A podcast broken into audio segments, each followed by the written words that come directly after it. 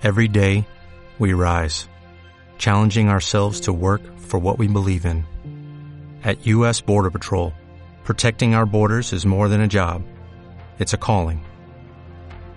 Agents answer the call, working together to keep our country and communities safe. If you are ready for a new mission, join U.S. Border Patrol and go beyond. Learn more at cbp.gov/careers. En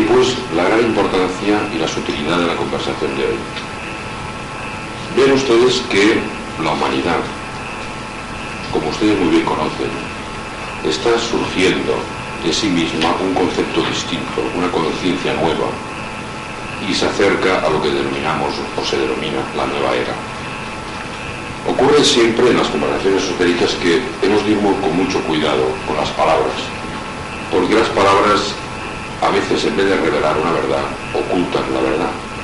Ocurre que a veces nosotros denominamos palabras que nacen de círculos esotéricos y luego van a la sociedad y estas palabras se malinterpretan. El hecho de cambio de eras no solamente es un giro del planeta Tierra que gira y una posición geométrica y matemática del giro de la Tierra, sino que a la vez es un conjunto de energías que confluyen en la Tierra. Este conjunto de energías, como algunos astrólogos ya saben, tienen una especial relevancia. La humanidad está surgiendo de sí misma un concepto nuevo, como les decía al principio, una nueva mentalidad,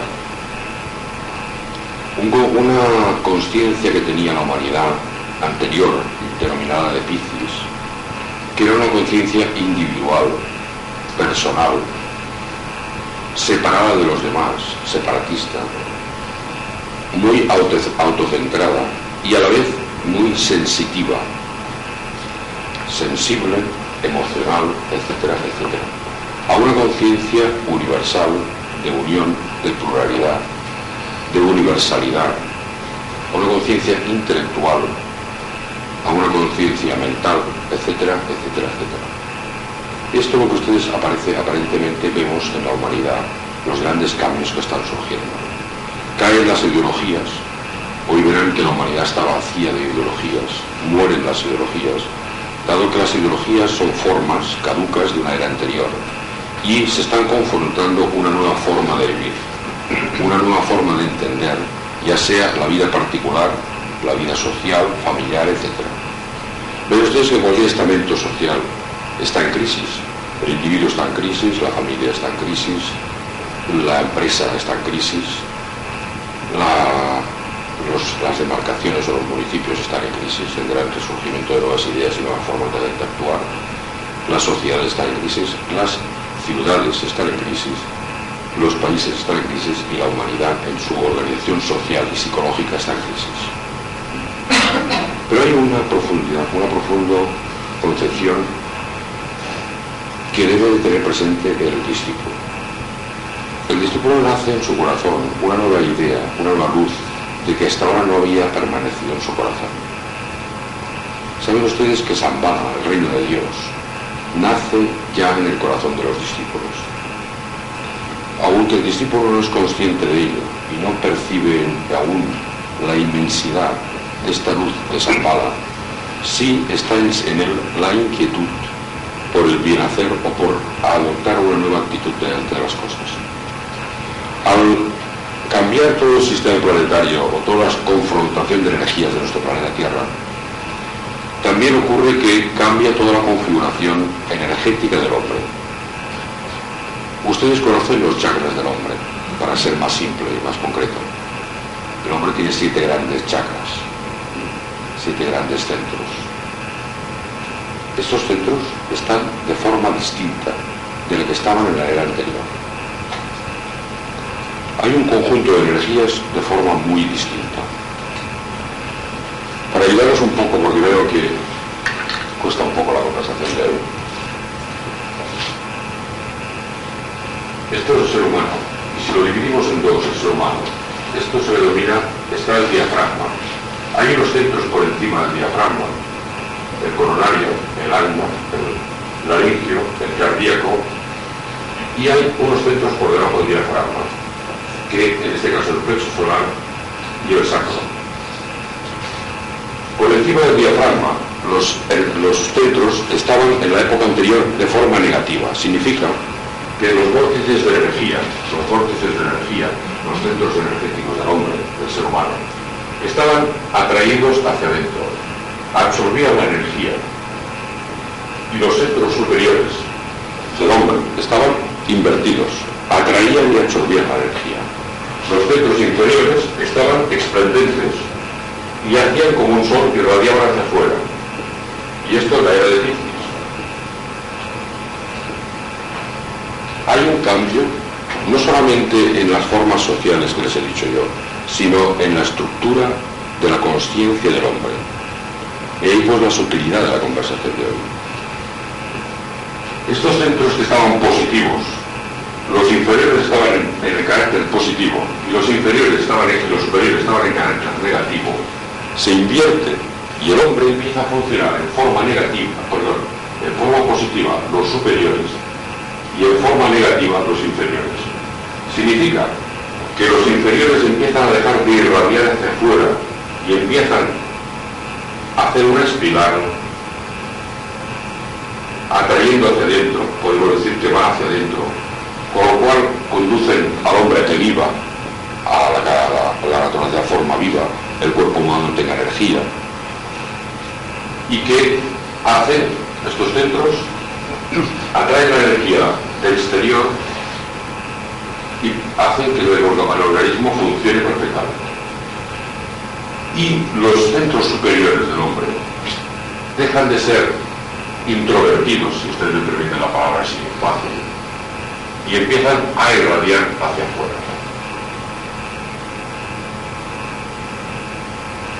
Esto es el cambio de la era. El cambio de la era está, desde el punto de vista psicológico y práctico, en conversación práctica, está en que el discípulo, aspirante a los misterios interiores, tiene que cambiar su polaridad, su dirección de las energías. Hoy empieza el hombre a irradiar por los centros superiores. Empieza a amar con mayor dimensión. Empieza a utilizar el centro religioso de la palabra en la comunicación de la televisión, etc. Utilizando con mayor dimensión la palabra, empieza a reflexionar y a dirigir la energía del centro alto. Y aún no empieza a trabajar con el centro coronario. Pero sí en algunos centros, algunos grupos humanos, perdón, en los cuales hay discípulos e iniciados, sí que ya se desarrolla el centro coronario. Empieza a desarrollar. ¿Saben ustedes que el centro coronario es la expresión del centro cardíaco? Uno de los misterios más grandes del trabajo espiritual de un discípulo es descubrir la cualidad del centro coronario. Pero antes de llegar a descubrir la cualidad del centro coronario hay una serie de pasos que me gustaría hoy hablar con ustedes.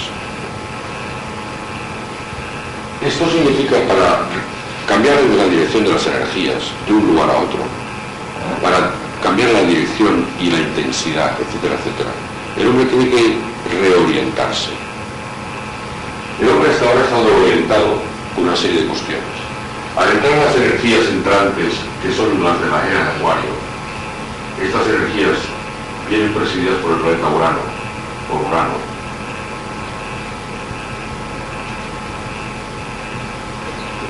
A través de la constelación de Acuario,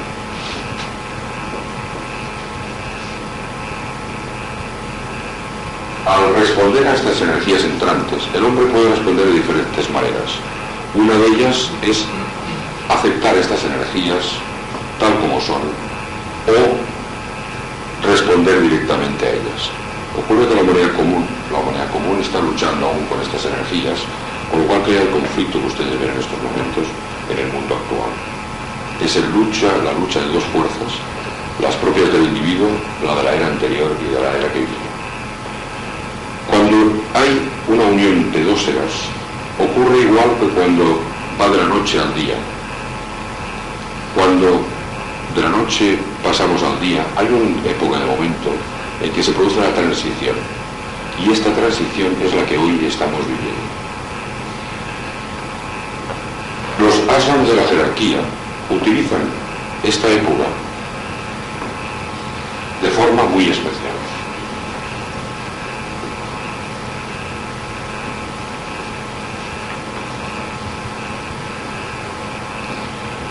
Y luego cuando ustedes respiran, inhalan y luego hacen una parada, una parada, un stop, un momento de quietud y luego exhalan. El momento de los intervalos es el momento más importante de la respiración y donde realmente la persona que medita y que trabaja y que utiliza la magia, pues sabe que los intervalos es verdaderamente el momento creador de todo su proceso. Entre dos eras se produce un momento de intervalo. La era de Piscis, la era de Acuario. Y esto es el tiempo, transcurre el tiempo. Este intermedio es la era actual o el momento actual.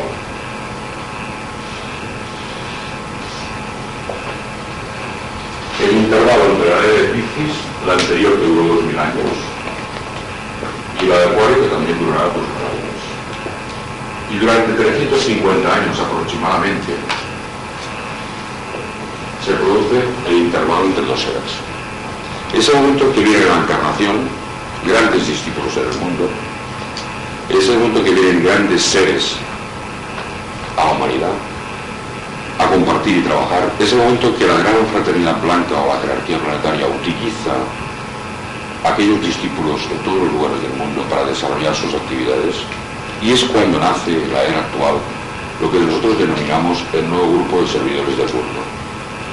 El nuevo grupo de servidores del mundo trabaja entre las dos eras, con ideas caducas de Piscis y forman e intentan trabajar en un nuevo, en preparar una nueva era. Y está el nuevo grupo de servidores del mundo. ¿Pero quiénes son esta gente?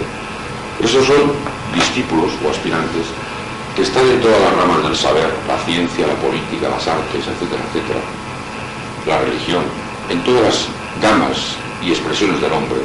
Y estos son aquellos individuos que traen ideas nuevas, son eminentemente creativos, aquellos individuos que rompen con las partes antiguas y caducas, y son aquellos que intentan descubrir, no hacer, sino descubrir aquello que ha de ser la nueva era. Son investigadores y son aquellos seres, y ahí son la mayoría de discípulos, que intentan a través de su intuición revelar la verdad.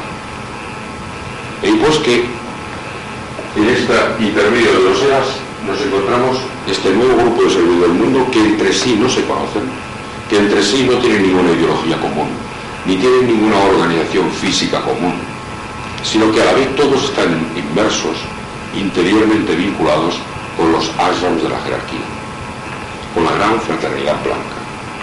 Evidentemente la gran fraternidad blanca no se inmiscuye en los asuntos humanos, como ustedes ya saben, pero sí que tiene los grandes, los fieles servidores, que a través de, su alma y de su intuición y su servicio desinteresado elaboran los planes o descubren los planes de la nueva era. Ahí están todos, en política, en religión, repito, en la ciencia, en las artes. Están en la ciencia hoy más que en otros momentos. También están en el mundo oculto, en los grupos esotéricos, aunque hay poquitos en los grupos esotéricos, hay mucho, mucha palabrería en los grupos esotéricos, hay pocos discípulos de verdad en los grupos esotéricos, lamentablemente, pero es así. Y están en otras actividades del mundo, están haciendo un servicio desinteresado.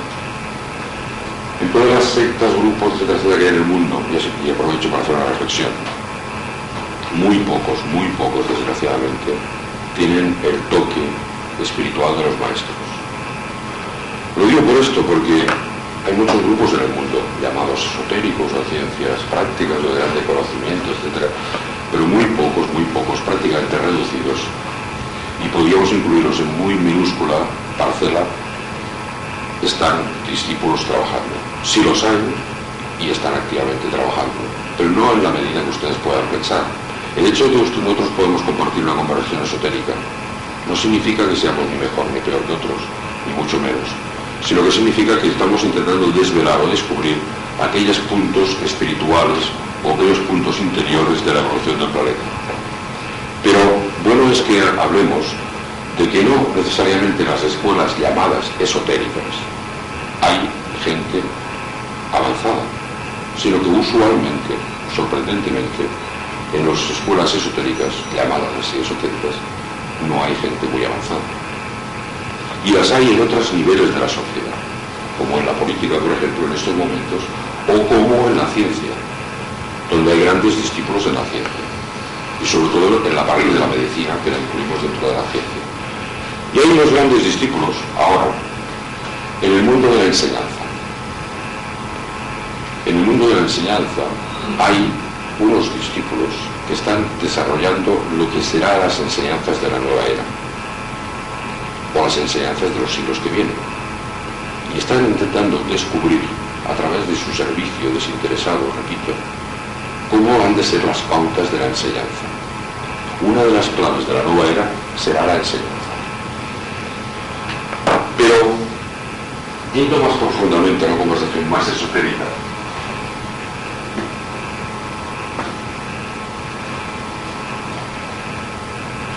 más profunda en el sentido de la palabra.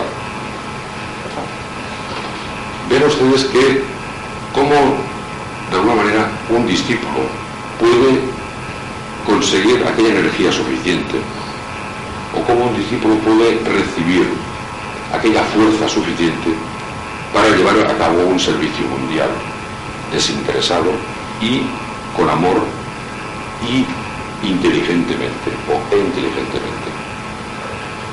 Los discípulos de la, jerarquía, los discípulos y aspirantes, todos incluidos, están todos vinculados directa o indirectamente con los ashram de la jerarquía. Los ashram de la jerarquía no están, para algunos de ustedes que no lo sepan, son maestros de amor y sabiduría.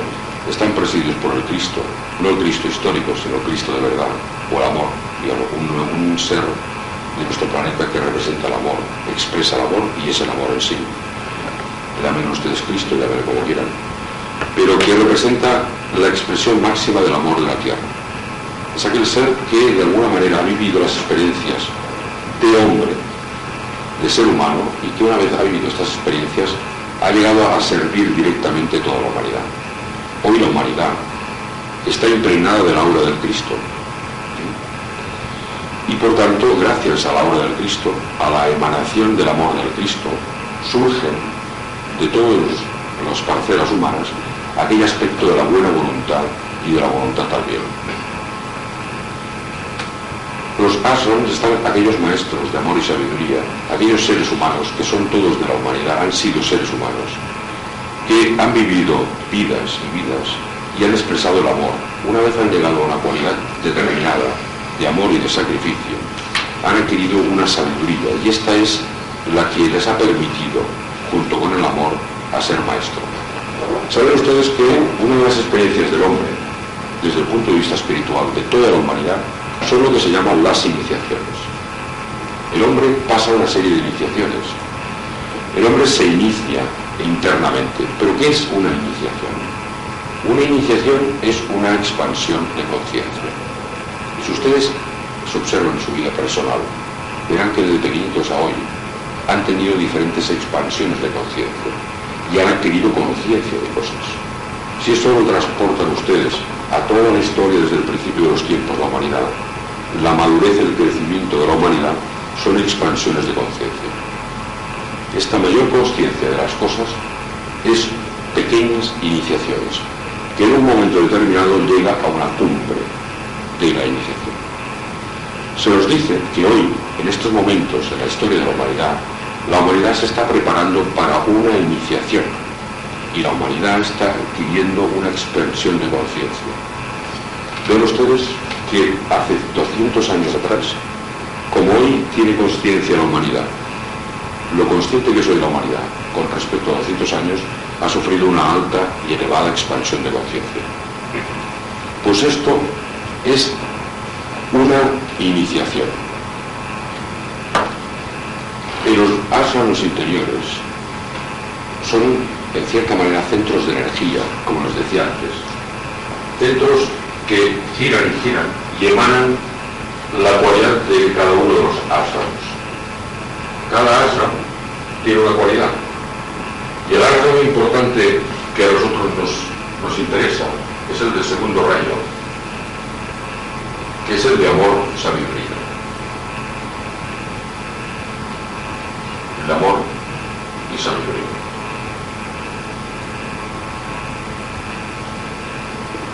Este ashram es un centro de energía, presidido por un maestro, pero que la misión del maestro no es enseñar a sus discípulos o a sus iniciados. Y hablo siempre de los planos internos, no hay ashrams externos.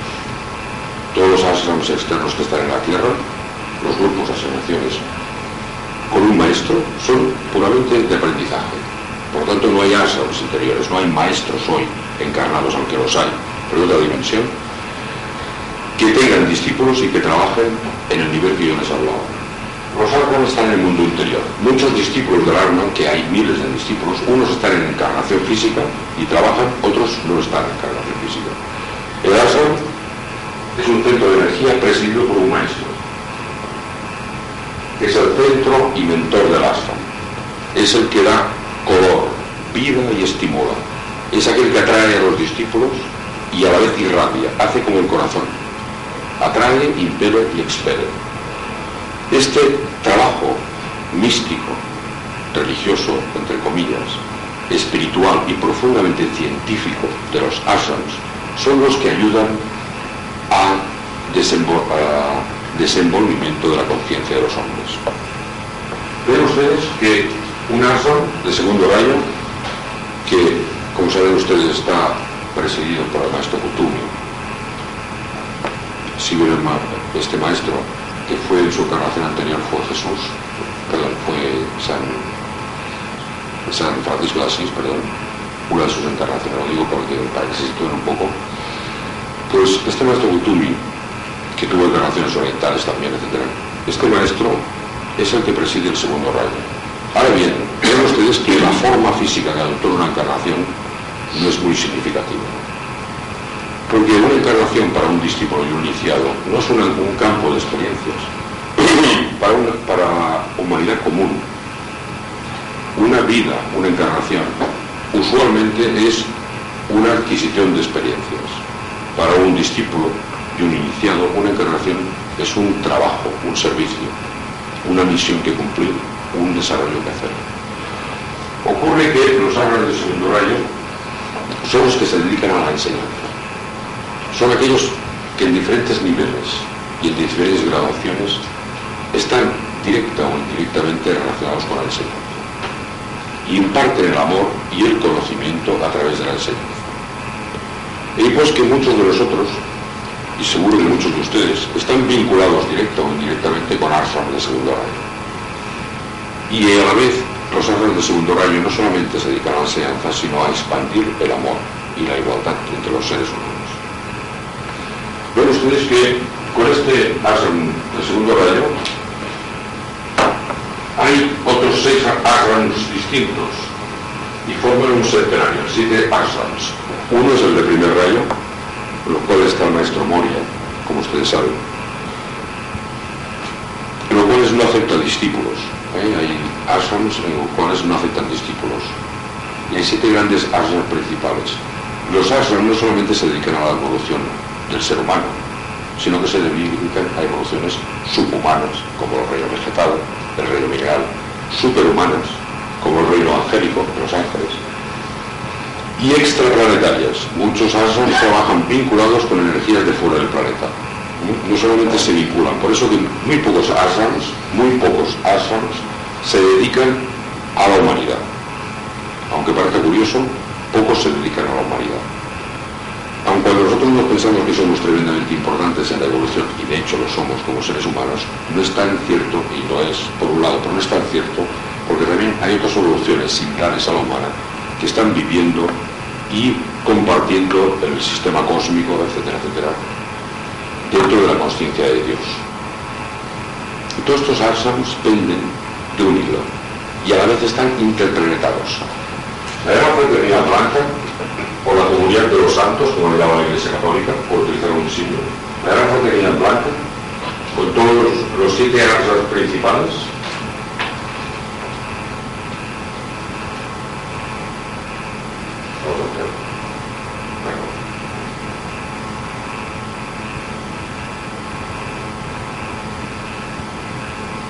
con los siete asams principales,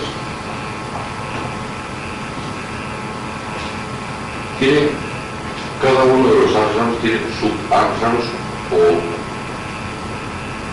diversos llegar toda esa circuito posterior de ashrams sucesivos o que penden de ellos, de ellos.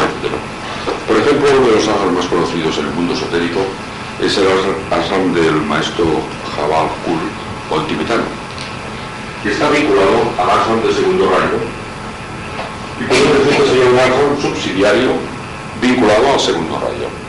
Es el que de alguna manera perteneció a Blavatsky, aunque pertenecía a Maestro Moria en el siglo pasado, y los grandes discípulos iniciados han venido vinculados ciertamente con el Asam o de Maestro Moria, o del Maestro Kutumi, o del Maestro Tibetano, estos tres grandes Asams. Hay un Asam del séptimo rayo, que no tiene que ver con las publicaciones que hay por ahí del séptimo rayo, que es el ashram de la magia y el ashram de la economía, etc. Aquí el ashram que trabaja con la nueva forma de la era de Acuario.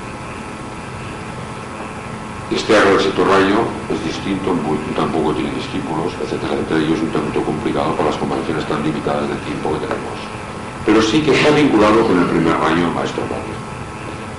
Todos estos ashrams, como les decía ya, van, están interpretados conjuntamente vinculados con lo que es el reino de Dios o Shambhala.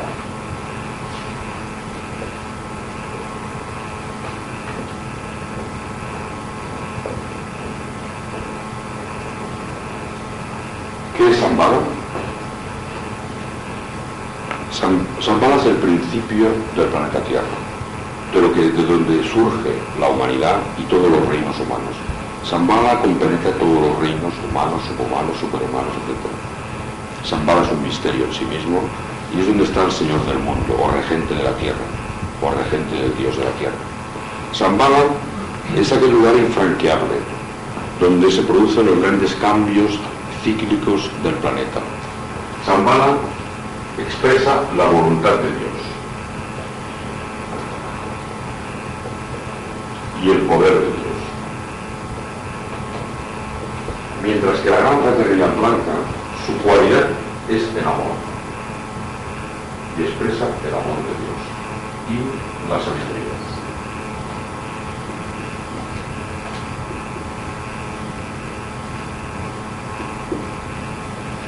Shambhala, si bien está vinculado directamente con la gran fraternidad blanca, a la vez está vinculado con la humanidad.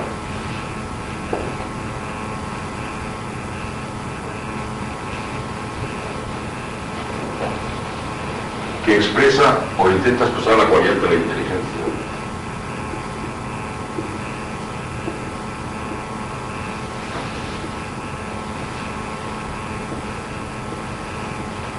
Siempre con amor y aplicando la voluntad. Estos tres centros están vinculados y separarlos hoy se hace difícil. Ahora bien, cada centro tiene su cualidad más principal y su característica más predominante. Los discípulos, ¿dónde están? Los discípulos están dentro de los ángeles y están entre medio. ¿Y los maestros dónde están? Pues en cierta manera entre medio, ¿eh? en los intervalos.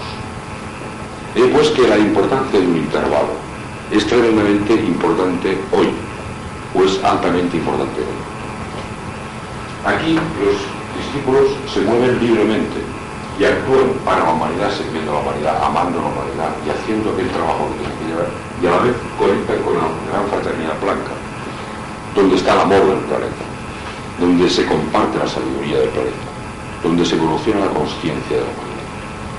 Y después que son los mensajeros, en cierta manera, y el apoyo donde pone el pie el discípulo es en la humanidad, pero el corazón le viene de la gran fraternidad.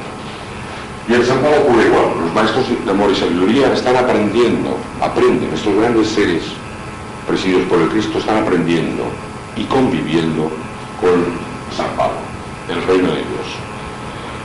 Hoy se produce un intercambio distinto en esta era actual, en que San Pablo no actuaba nunca, jamás, directamente con la humanidad.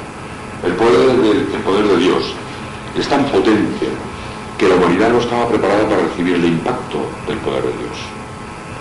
Pero a través de un concilio en San Balo, a finales del siglo XVIII y a mediados del siglo XIX, como dos concilios en concreto, se decidió vincular directamente San Bala con la humanidad.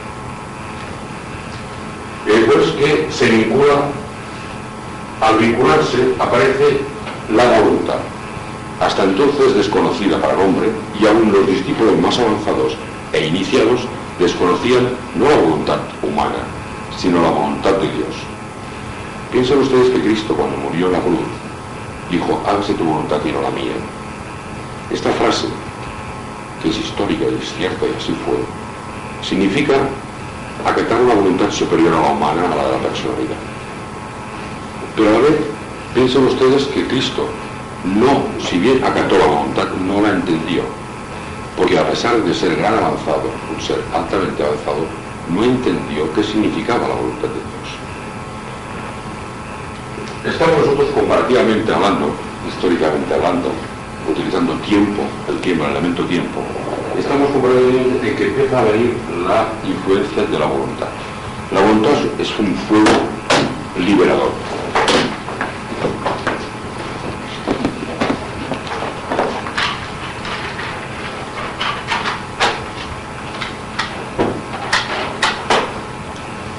La voluntad aplicado a la práctica para que lo podamos entender en esta conversación de hoy es un fuego y la voluntad es destructora. La voluntad de Dios, si bien es un misterio aún para nosotros, y de hecho todos los de aquí, toda la humanidad, y en particular los discípulos e iniciados, intentan descubrir qué significa y adaptar en sus vidas la voluntad de Dios. Hoy los discípulos del mundo han de aprender a decir en su corazón, hágase tu voluntad y no la mía. La sociedad está actuando por propia voluntad de la personalidad, pero hay una voluntad superior que está por encima del hombre y que está en el corazón silente del hombre, del discípulo, y ahí es donde se puede expresar la voluntad. Ven ustedes que entre el centro coronario y el cardíaco, para aquellos estudiosos, hay una gran vinculación y como les decía es un misterio. El centro coronario tiene 12 pétalos. De los mil pétalos que hay, dentro tiene 12. Y el centro cardíaco tiene 12 pétalos. Son los 12 discípulos alrededor de Cristo. Estos 12 pétalos del centro cardíaco que todos tenemos, todos los seres humanos, ahí está la joya del loto, para aquel que lo pueda ver, es evidente que lo pueda observar. Pero a ver, este centro del corazón, que es el amor del hombre, que aún está tapado o escondido y no surge, tiene una contrapartida en el centro coronario. Y en el centro coronario, de los mil pétalos que hay, hay 12. Y dentro de los 12 hay este silente, esta joya en el loto. Y esta joya está oculta aún en la humanidad. Y existe una gran vinculación entre el centro coronario y el centro cardíaco. Y ustedes, para aquellos investigadores internos, podrán ver la vinculación que existe entre un centro cardíaco y el centro coronario. Si el hombre ama, se despeja y abre el centro coronario. El centro coronario está invertido en la mayoría de los seres humanos. Está hacia abajo. Las energías del principio, invertido. Para el iniciado, sale, se abre como una flor. Y ustedes verán los cuadros de los grandes santos que tienen un círculo dorado alrededor. Porque han dado la vuelta y se ha expresado el amor en el centro cardíaco. El centro coronario, que es la voluntad, y el centro cardíaco, es el amor, en un momento determinado se unen y forman una misma cosa. En este momento la Zambala y la humanidad se unen y pueden formar una misma cosa. Curiosamente en esta época en que ustedes y nos ha tocado vivir, curiosamente en esta época que parece tan insulsa y a la vez tan dura, es cuando realmente hay las grandes pruebas y hay grande unión entre Zambala y la humanidad. Viene una energía de Zambala que es energía liberadora. Esta energía liberadora es un fuego Zambala, el poder de Dios, libera todos los estigmas y todos los impedimentos que hay en el hombre, en toda la humanidad. Por eso caen las estructuras sociales, porque se destruyen a través del fuego de Zambala. Caen todas las ideas personales y se destruyen las ideologías políticas, sociales, religiosas, porque se destruyen todas aquellas formas que ha creado el hombre. Porque una ideología es una cosa humana. Si bien tiene una semilla del alma del hombre y algo divino, que es la, unión con todos los seres humanos, toda ideología siempre suele tener una idea de unión con todos los seres humanos, no es más que una forma igual que una silla, una forma creada por el hombre. Y estas formas han de ser destruidas. Y de hecho, Zambala, a través de la energía directamente hacia la humanidad, se destruyen todas las formas de la humanidad las ideologías, etcétera, etcétera, etcétera. Las formas de organización social, las formas de la familia, las crisis personales, etcétera, etcétera, etcétera. Y si ustedes están en crisis, pero si ustedes no están en crisis es prácticamente imposible. Si ustedes están en crisis es porque son discípulos. Si no fueran discípulos, pues evidentemente no estarían en crisis. Y seguro que no estarían aquí. Pero todas las vidas de ustedes la mía y la de toda la humanidad está en crisis, o gran parte de la vida de la humanidad está en crisis. Porque, en cierta manera, la humanidad es un discípulo que aspira a llegar al centro de Dios o al lugar de Dios.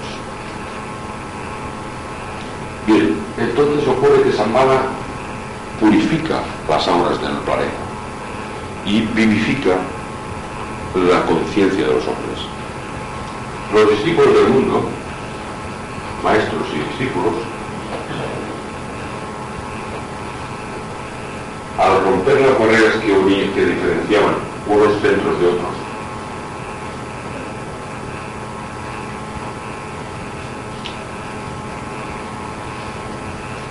rompe las barreras que existían entre la jerarquía y la humanidad, rompe las barreras los maestros de la, de la fraternidad de San Pablo. Y se produce una unión. Estos tres centros dejan de estar así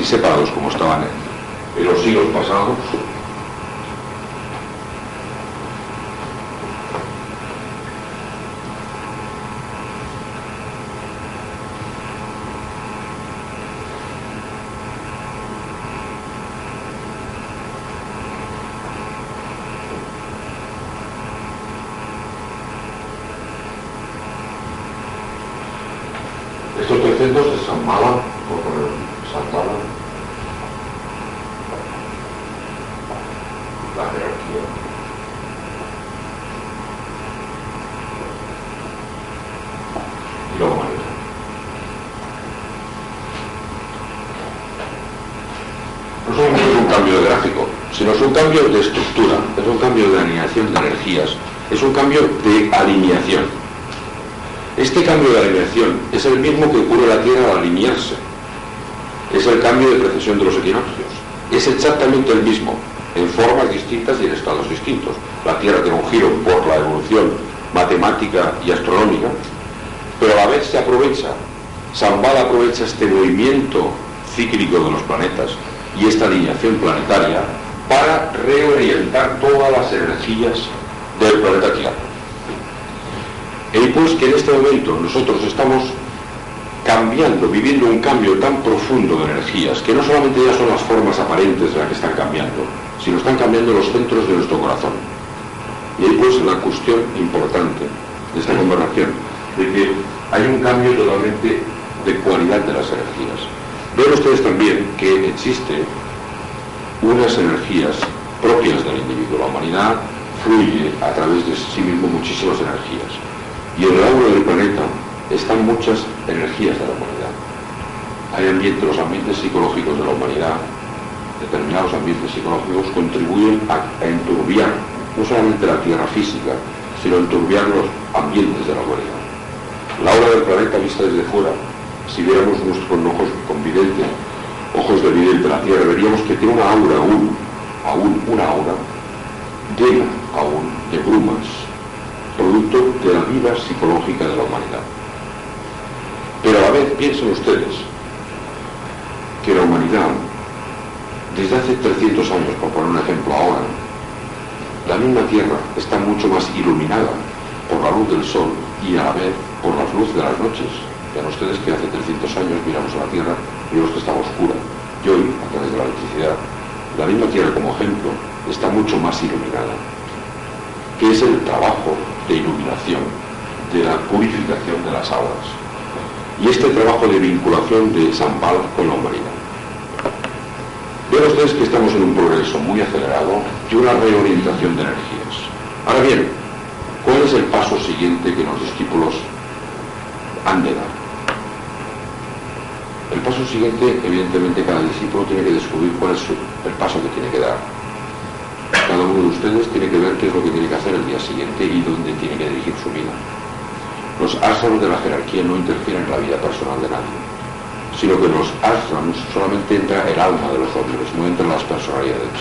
Si es hombre, mujer, alto, bajo, etc., no interesa a nadie, más que al individuo que vive la vida y depende de su karma su destino. En los ashrams entran las almas. Las personalidades se dejan en la puerta del ashram. Si uno tiene una vida, tiene una familia o tiene sus problemas personales, se dejan fuera del ashram. En los ashrams solamente se acogen las almas y se trabajan solamente a nivel de almas. Pueden haber almas que tienen un cuerpo físico y están encarnadas, pueden tener almas que no estén encarnadas. Por tanto, no tienen mayor importancia, sino que la vida del individuo pertenece a ellos y cada uno decidirá. Yo pregunto, con mi pregunta es, ¿qué es lo que han de hacer las almas de los discípulos en la encarnación? ¿Cuál es el siguiente paso? ¿Ven ustedes? que hoy está fluyendo en la, Tierra una, una energía, como les decía, tremendamente importante. El hombre, el ser humano, tiene que descubrir los pasos, pero en la energía que entra en la Tierra está la semilla. Y los discípulos pueden descubrir esta semilla. Ustedes tienen que empezar a utilizar herramientas distintas. Por ejemplo, más que entender las cosas desde el punto de vista concreto, han de entenderlo a la vez de concreto desde un punto de vista abstracto. Y la mente del discípulo hoy ya es abstracta o puede desenvolver la cualidad abstracta. Esta conversación, a pesar de que es concreta, en sí misma tiene un contenido abstracto. El hecho de dibujar es porque si no, la mente se les va, porque aún no estamos acostumbrados a desarrollar la mente abstracta.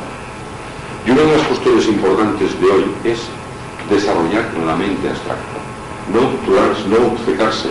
Por ejemplo, si ustedes no entienden lo de hoy, no importa, porque hay un corazón del hombre que recibe el impacto de la conversación y ya se desarrolla sola. La semilla se planta en los corazones de los hombres. Estamos acostumbrados a retener las cosas. La retención en realidad es una cuestión de la personalidad. La personalidad quiere algo para ella siempre. Es una inversión de energías. Si ustedes quieren saber ustedes cosas, en realidad es algo que ustedes desean o que desean para ustedes y centralizan las energías hacia ustedes. Si cambiamos, como decimos al principio de la comparación, la, central, la organización de las energías, si nos volvimos radioactivos, esplendentes, podemos escuchar y comprender cosas profundas sin intentar retenerlas. sino que a la conversación ya quedan las verdades dentro del corazón. En la universidad hay que aprender con la mente concreta, pero en las tertulias esotéricas, si lo son de verdad, hay que aprender con el corazón, no con la mente. Por tanto, si bien las conversaciones entran con las palabras y la mente, es el corazón el que asienta o no asienta la verdad y el que se queda con la verdad. Lo digo porque no se comprende nadie si no sabe lo que he explicado. Lo sí importante de hoy es que vean ustedes que todos ustedes, directa o indirectamente, pertenecen a un ashram. A la vez de pertenecer a un ashram, tienen que descubrir cuál es su paso inmediato a dar. Y este paso inmediato a dar es cosa de ustedes y de su propia alma. Para verlo, ustedes tienen varios elementos. La mente abstracta es ideal, pero si aún no lo conocen, tienen el camino de la meditación. La meditación y el servicio hacia los demás es una cualidad importante. Y es, en realidad, la esencia del trabajo espiritual. Bien, para acabar, vean ustedes que me gustaría explicarles una cosa.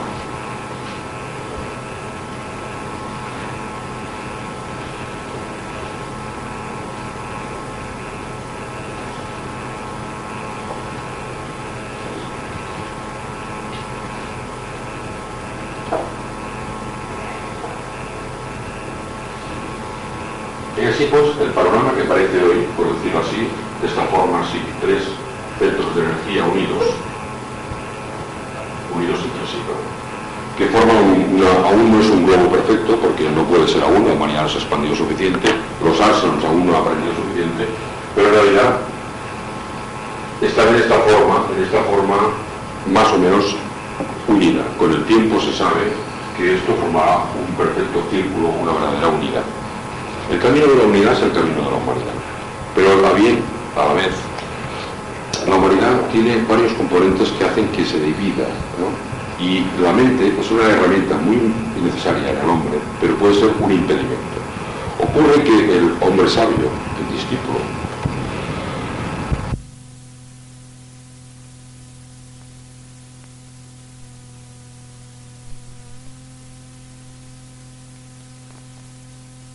cosas. Y a veces es necesario dar conocimientos de las cosas, ¿no? conocimientos profundos del sonido, conocimientos profundos de la magia o conocimientos de la astrología. A veces son necesarios estos conocimientos. Pero lo más importante no es los conocimientos, sino que lo más importante es contactar con las almas de los hombres. Hay varios servicios que el hombre, que el discípulo presta en diferentes niveles de su vida. Pero debe empezar a aprender ahora a contactar de alma a alma, no de personalidad a personalidad. La humanidad aún se ayuda, implicándose en el dolor ajeno. Y yo no digo que no se implique nadie con el dolor, sino que se implica con la personalidad. Y al implicarse mm, impide el verdadero fluir de las energías. Y eso lo han de descubrir cada uno de ustedes si desean servir desinteresadamente. Es cómo evitar o cómo contactar de alma a alma. Cómo hacer un servicio de alma a alma. Y a la vez pensar que con más almas llegue siempre es mejor. A veces hay quien se empeña en servir directamente a una sola alma. Y en realidad se puede servir a muchísimas y miles y miles de almas sin casi no actuar en principio. La cualidad del discípulo de la era de Acuario, en la era actual ya, o en el principio de la era de Acuario, es la radiación. El discípulo tiene que aprender a curar por la radiación, amar y enviar su radiación y elevar la conciencia a través de la radiación. Las pautas importantes del discípulo son la radiación. Pero para adquirir la radiación, y con esto acabo la conversación y luego hablaremos si ustedes lo desean, para adquirir esta radiación solo hay un camino esencialmente vital y sin error, que es amar a los demás, enviar amor, expresar el amor y vivir dentro del amor. Es la cualidad más importante y la cualidad más esotérica de todas. Había un discípulo que estaba trabajando en un ashram y el maestro Kutumi le dijo que le fueran a decir que se fuera y que amara a todos, porque hasta en tanto no amara a todos, no podía entrar por derecho al centro del ashram. El maestro cuando acepta un discípulo en su corazón, lo acepta no porque sea sabio o no sabio, o sepa o no sepa, y sepa más claves esotéricas o no la sepa, o haya sido un gran científico o no, sino lo acepta por su capacidad de amar a los seres más insignificantes del planeta que los hay, los más repulsivos que los hay, hasta hombre mejor que hay o mujer que hay mejor en la tierra. La corriente del amor que Cristo enseñó es una clave esotérica. Porque piensen ustedes que el mayor secreto esotérico, la mayor clave para entrar en un ashram es el amor. Y esto, permítanme que sea tan profundo y tan rotundo en esto, porque en los círculos esotéricos se cree que grandes conocimientos llegan a grandes lugares, y esto no es así. Los conocimientos que ustedes han adquirido, o si así lo desean, tienen que ser en función de su servicio. Si ustedes sirven y curan a un enfermo, aprendan medicina y entrense bien para poder curar. Pero si no curan, no hace falta que estudien medicina, si no van a curar. Los conocimientos en función del servicio que presten. Si han de descubrir que el paso inmediato es en función de lo que den aquello que habrán aprender. Y entonces se les dará para que vuelvan a servir. El servicio es una vinculación directa con el ser humano. El amor es una fluidez de energía. Y el amor es una energía tremendamente aún desconocida. Porque se conoce el amor desde la época antigua, el sentimiento. El sentimiento de amor, pero el amor auténtico, desinteresado, en la vida de Cristo está, expresado. Y no es que yo quiera hablar de Cristo, porque no es mi conferencia, ni mucho menos y aparte de que la vida de Cristo no es exactamente como fue, sino que está explicada de ciertas maneras algo distinto. Pero la expresión del amor sí que está bien explicada en el Nuevo Testamento. Pero no solamente en la, la vida de Cristo, sino la vida de Buda, la de Cristo, grandes seres humanos que han entregado como Gandhi su vida hacia los demás, etcétera, etcétera, etcétera. Francisco, y así muchísimos seres humanos que ha habido que han entregado su vida a los demás. Entonces la cualidad del amor es la cualidad que permite la revelación.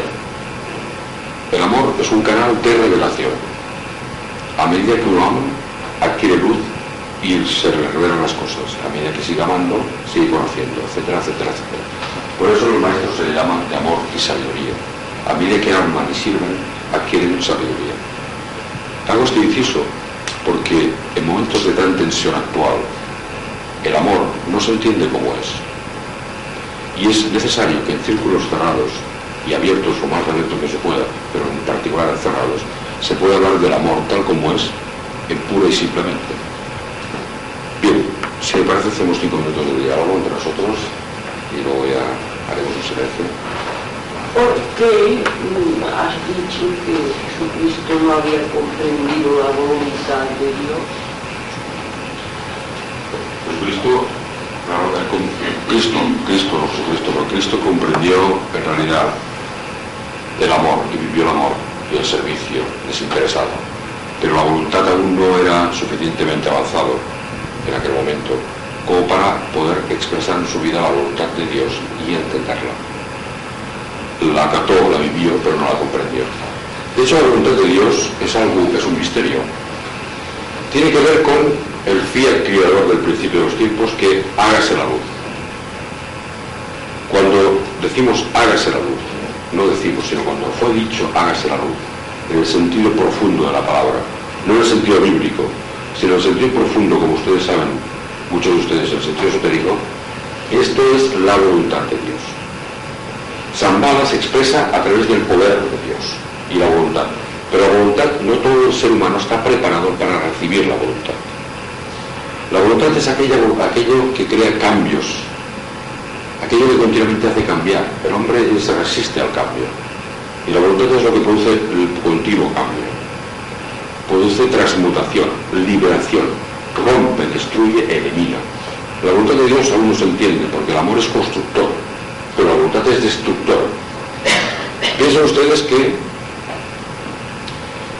desde la, la cuando se destruyó la Tierra por las aguas, fue una invocación, se invocó por parte de los maestros la energía destructora de San Pablo.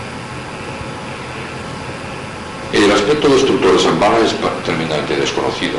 De hecho, ustedes saben que cuando Hitler estaba en este siglo, aquí, oprimiendo al planeta, los maestros de amor y sabiduría invocaron la energía de San Pablo. Y de hecho, esta energía apareció en la tierra. y de hecho rompió tremendamente este desequilibrio que existía con la opresión de Hitler. Los maestros estaban impotentes frente a la opresión de Alemania en aquel momento. Y de hecho la liberación del planeta fue imbuida y estimulada por San Juan. Es un hecho reciente, no es de la época adelante. Y porque los maestros a través del amor no podían liberar aquel, aquella opresión. Y si ustedes leen profundamente la historia, verán como lo que les digo yo es así. Vean, bien, porque el discípulo de aquel momento no estaba, no tenía el espíritu aún en su corazón de la voluntad. Y muy pocos discípulos estaban incorporando en sus vidas la voluntad. Vino una tal Blavatsky, la jerarquía de la fraternidad blanca y el principio de San Balan, se hizo una prueba con Napoleón, primer rayo, un hombre del alma de primer rayo, un alma de poder, se estimuló a Napoleón para unir Europa. Pero Napoleón, el primer rayo es el orgullo también, cayó en el orgullo y se le retiró la confianza interior a este ser, a este Napoleón, a este discípulo, que era un discípulo y un iniciado de Napoleón. Pero al haberse equivocado y que era un peligro inminente, la tierra se le retiró su confianza, porque los maestros lo que hacen es estimular o retirar su amor, o retirar su energía, porque el amor es una energía neutra, no es positiva ni negativa, es neutra. Por tanto, puede estimular lo bueno, tanto lo bueno como lo malo. Por tanto, al momento que Napoleón fracasó, se le retiró la energía. Porque Napoleón tampoco te dio bien el primer aspecto. La primera persona que en cierta manera empieza a comprender bien la voluntad de Dios es Blavatsky, que a través de, los grandes sacrificios de su vida física y de grandes penurias físicas, incorpora su vida el primer rayo. Y es aquella mujer que rompe todos los esquemas y crea las escuelas de aquel siglo pasado, las escuelas esotéricas.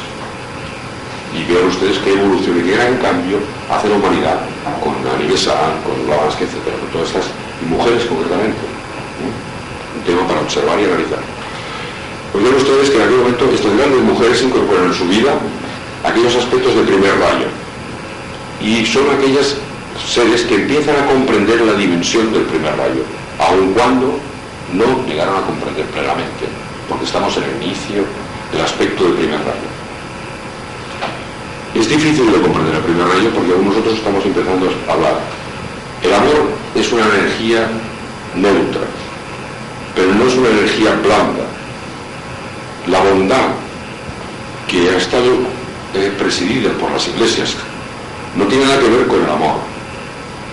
¿Me entienden ustedes? Por tanto, el amor es una cuestión que tiene que ver con la humanidad y con la vida. No tiene que ver con las religiones. Acudan ellas a orígenes buenos o acudan ellas de todas las religiones del mundo, tienen sus orígenes perfectamente buenos. Y todos son reales y a la vez las religiones han sido creadas por los grandes maestros de amor y sabiduría para dar entorno adecuado para que la humanidad avance en su conciencia. Pero hoy día las religiones, tal como son, no, no tienen este contenido que tenían antaño, ¿eh? sino que las religiones desaparecerán todas para dar, dar nueva, nueva pauta distinta y será otro tipo de religión mundial, será mucho, que hoy por hoy el principio de la religión será muy parecido a la ciencia. ¿eh? En que el diálogo puede darse en cualquier lugar del mundo sin ningún dogma de fe de ningún tipo. Pero dejando ese tema que no es el hoy en nuestra comparación, la voluntad es muy difícil de entender, muy difícil de vivir muy difícil de expresar. Pero los discípulos hoy están preparados para invocar la voluntad de Dios. Y la voluntad de Dios es hágase tu voluntad y no la mía. Una cosa es que ustedes se planifiquen un día y se programen y digan haré esto y el otro y tengan su esfuerzo de voluntad que no tiene nada que ver con la voluntad de Dios. La voluntad de Dios es aquello que revela la verdad, que destruye los impedimentos y que empuja la evolución. En los intervalos, en los momentos de intervalos, es cuando más influye la voluntad de Dios. Por esto son momentos de tremenda importancia, los momentos actuales.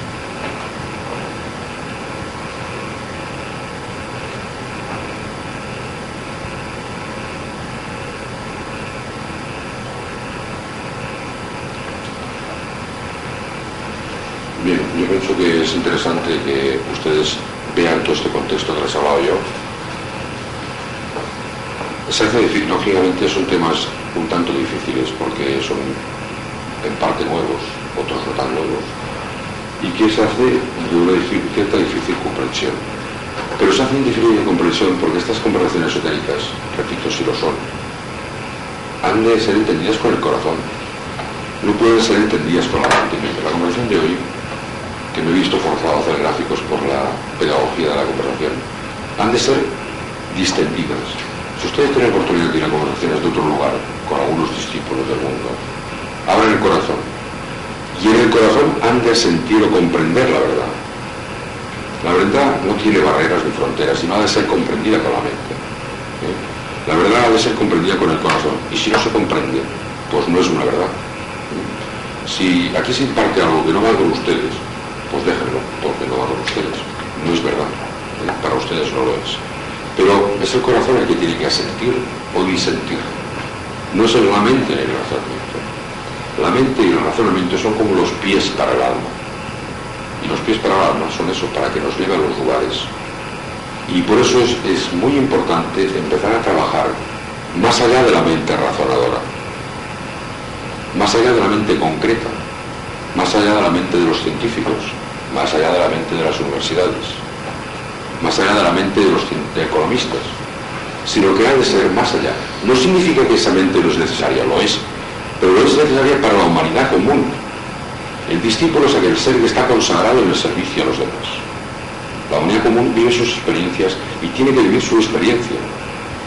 Ustedes tienen el karma que tienen, yo tengo el karma que tengo, todos tenemos un destino que vivir, pero en el corazón hay algo que nos dice hay que servir a los demás. Ahí puesta la diferencia entre un aspirante o la humanidad común y un discípulo. Me comprendo a un aspirante de discípulos igual esta cualidad de servir a los demás, de ser útil de verdad a los demás de una forma inteligente. Y me refiero de una forma inteligente porque hay que ayudar adecuadamente a los demás. No como los demás pidan que han de ser ayudados, sino de una forma sabia. Y la ayuda se aprende ayudando. El amor se aprende amando. Es difícil, sé que es difícil amar.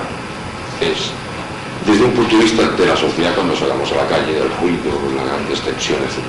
Pero no es difícil amar cuando ustedes son ustedes mismos. Por eso el discípulo hace su pequeño intervalo al día, su pequeño quietud, y se reorienta en su pequeña vida.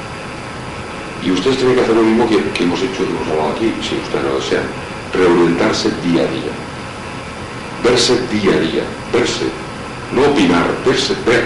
Ver es una cosa, opinar es otra Vean ustedes con su corazón. Ya opinarán otro día, prefiero para otra vida. Vean ustedes y al ver sabrán.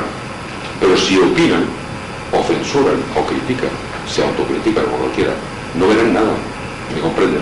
La mente es una herramienta que puede ser usada con sabiduría, pero lo pueden hacer los discípulos del mundo. Y ustedes dependen. La mente es una herramienta necesaria para ver y para comprender. Bien, por tanto, ustedes cada día pueden verse ahí la reorientación, que puede ser. Y la meditación tiene más importancia de la que aparentemente puede ser. La meditación, al meditar, se reorientan los centros automáticamente. Unos, ustedes cuando empiezan a meditar, sobre todo en grupo, reorientan los centros, alinean los centros. Y el alma automáticamente crea una reorientación. El alma es como el sol, comparativamente con el sistema solar. Y los planetas que giran alrededor del Sol son los centros de energía de ustedes. Ellos reciben el calor del alma en el momento que ustedes alinean, se ponen frente al Sol. Si ustedes orientan el planeta del centro adecuadamente al Sol, recibe la energía del alma. No hay que hacer nada más que reorientarse. Hoy estamos en la época de la reorientación y de la constante orientación, el esfuerzo por orientarse porque los tiempos son muy tensos y es fácil de, desorientarse. Por tanto, el discípulo tiene que estar constantemente viéndose y reorientándose. Al momento que el discípulo se reorienta, recibe la luz del alma y el alma le revela la verdad y aprende a dar el paso inmediato. No lo estudia antes, sino que lo ve y por tanto actúa. es una herramienta distinta de trabajar de la que anteriormente se hizo. Siglos atrás al discípulo se le daba una instrucción y decía, tú tienes que hacer esto y esto y esto. Hoy no es así. Hoy el discípulo se convierte en el principio, en el primer maestro es el mismo, es su propia alma. Y a quien tiene que escuchar es su alma, no las enseñanzas de fuera, sino a su propia alma. Por eso es necesario que se reoriente, porque no escucha al alma, si uno no está atento y en silencio. Y el discípulo tiene que aprender a estar en silencio, a escuchar a su alma, a estar atento y a escucharse dentro que allí está el verdadero maestro. No hay maestros fuera, aunque ya lo he dicho muchas veces esta conversación de hoy, pero bueno, lo vuelvo a decir claro, no hay maestros fuera, no hay asnos exteriores, los maestros están dentro. Por eso es en el corazón que debe de estar la respuesta del paso inmediato.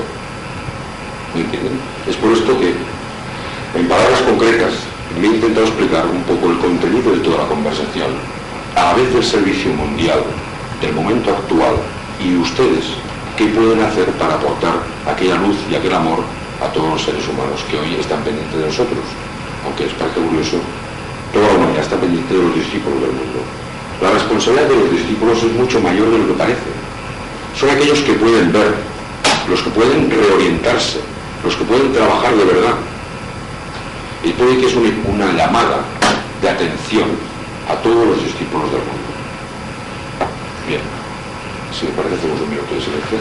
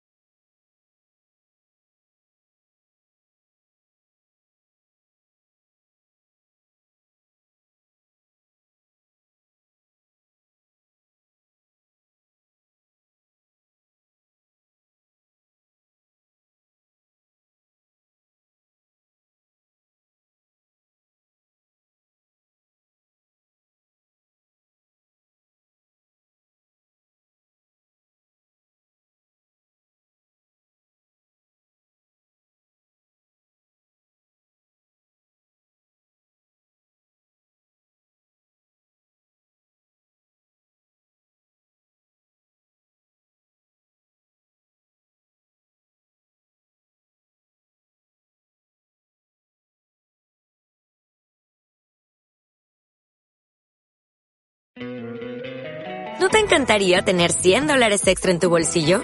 Haz que un experto bilingüe de TurboTax declare tus impuestos para el 31 de marzo y obtén 100 dólares de vuelta al instante. Porque no importa cuáles hayan sido tus logros del año pasado, TurboTax hace que cuenten. Obtén 100 dólares de vuelta y tus impuestos con 100% de precisión. Solo con Intuit TurboTax. Debes declarar para el 31 de marzo. Crédito solo aplicable al costo de la presentación federal con TurboTax Full Service. Oferta sujeta a cambios o cancelación en cualquier momento.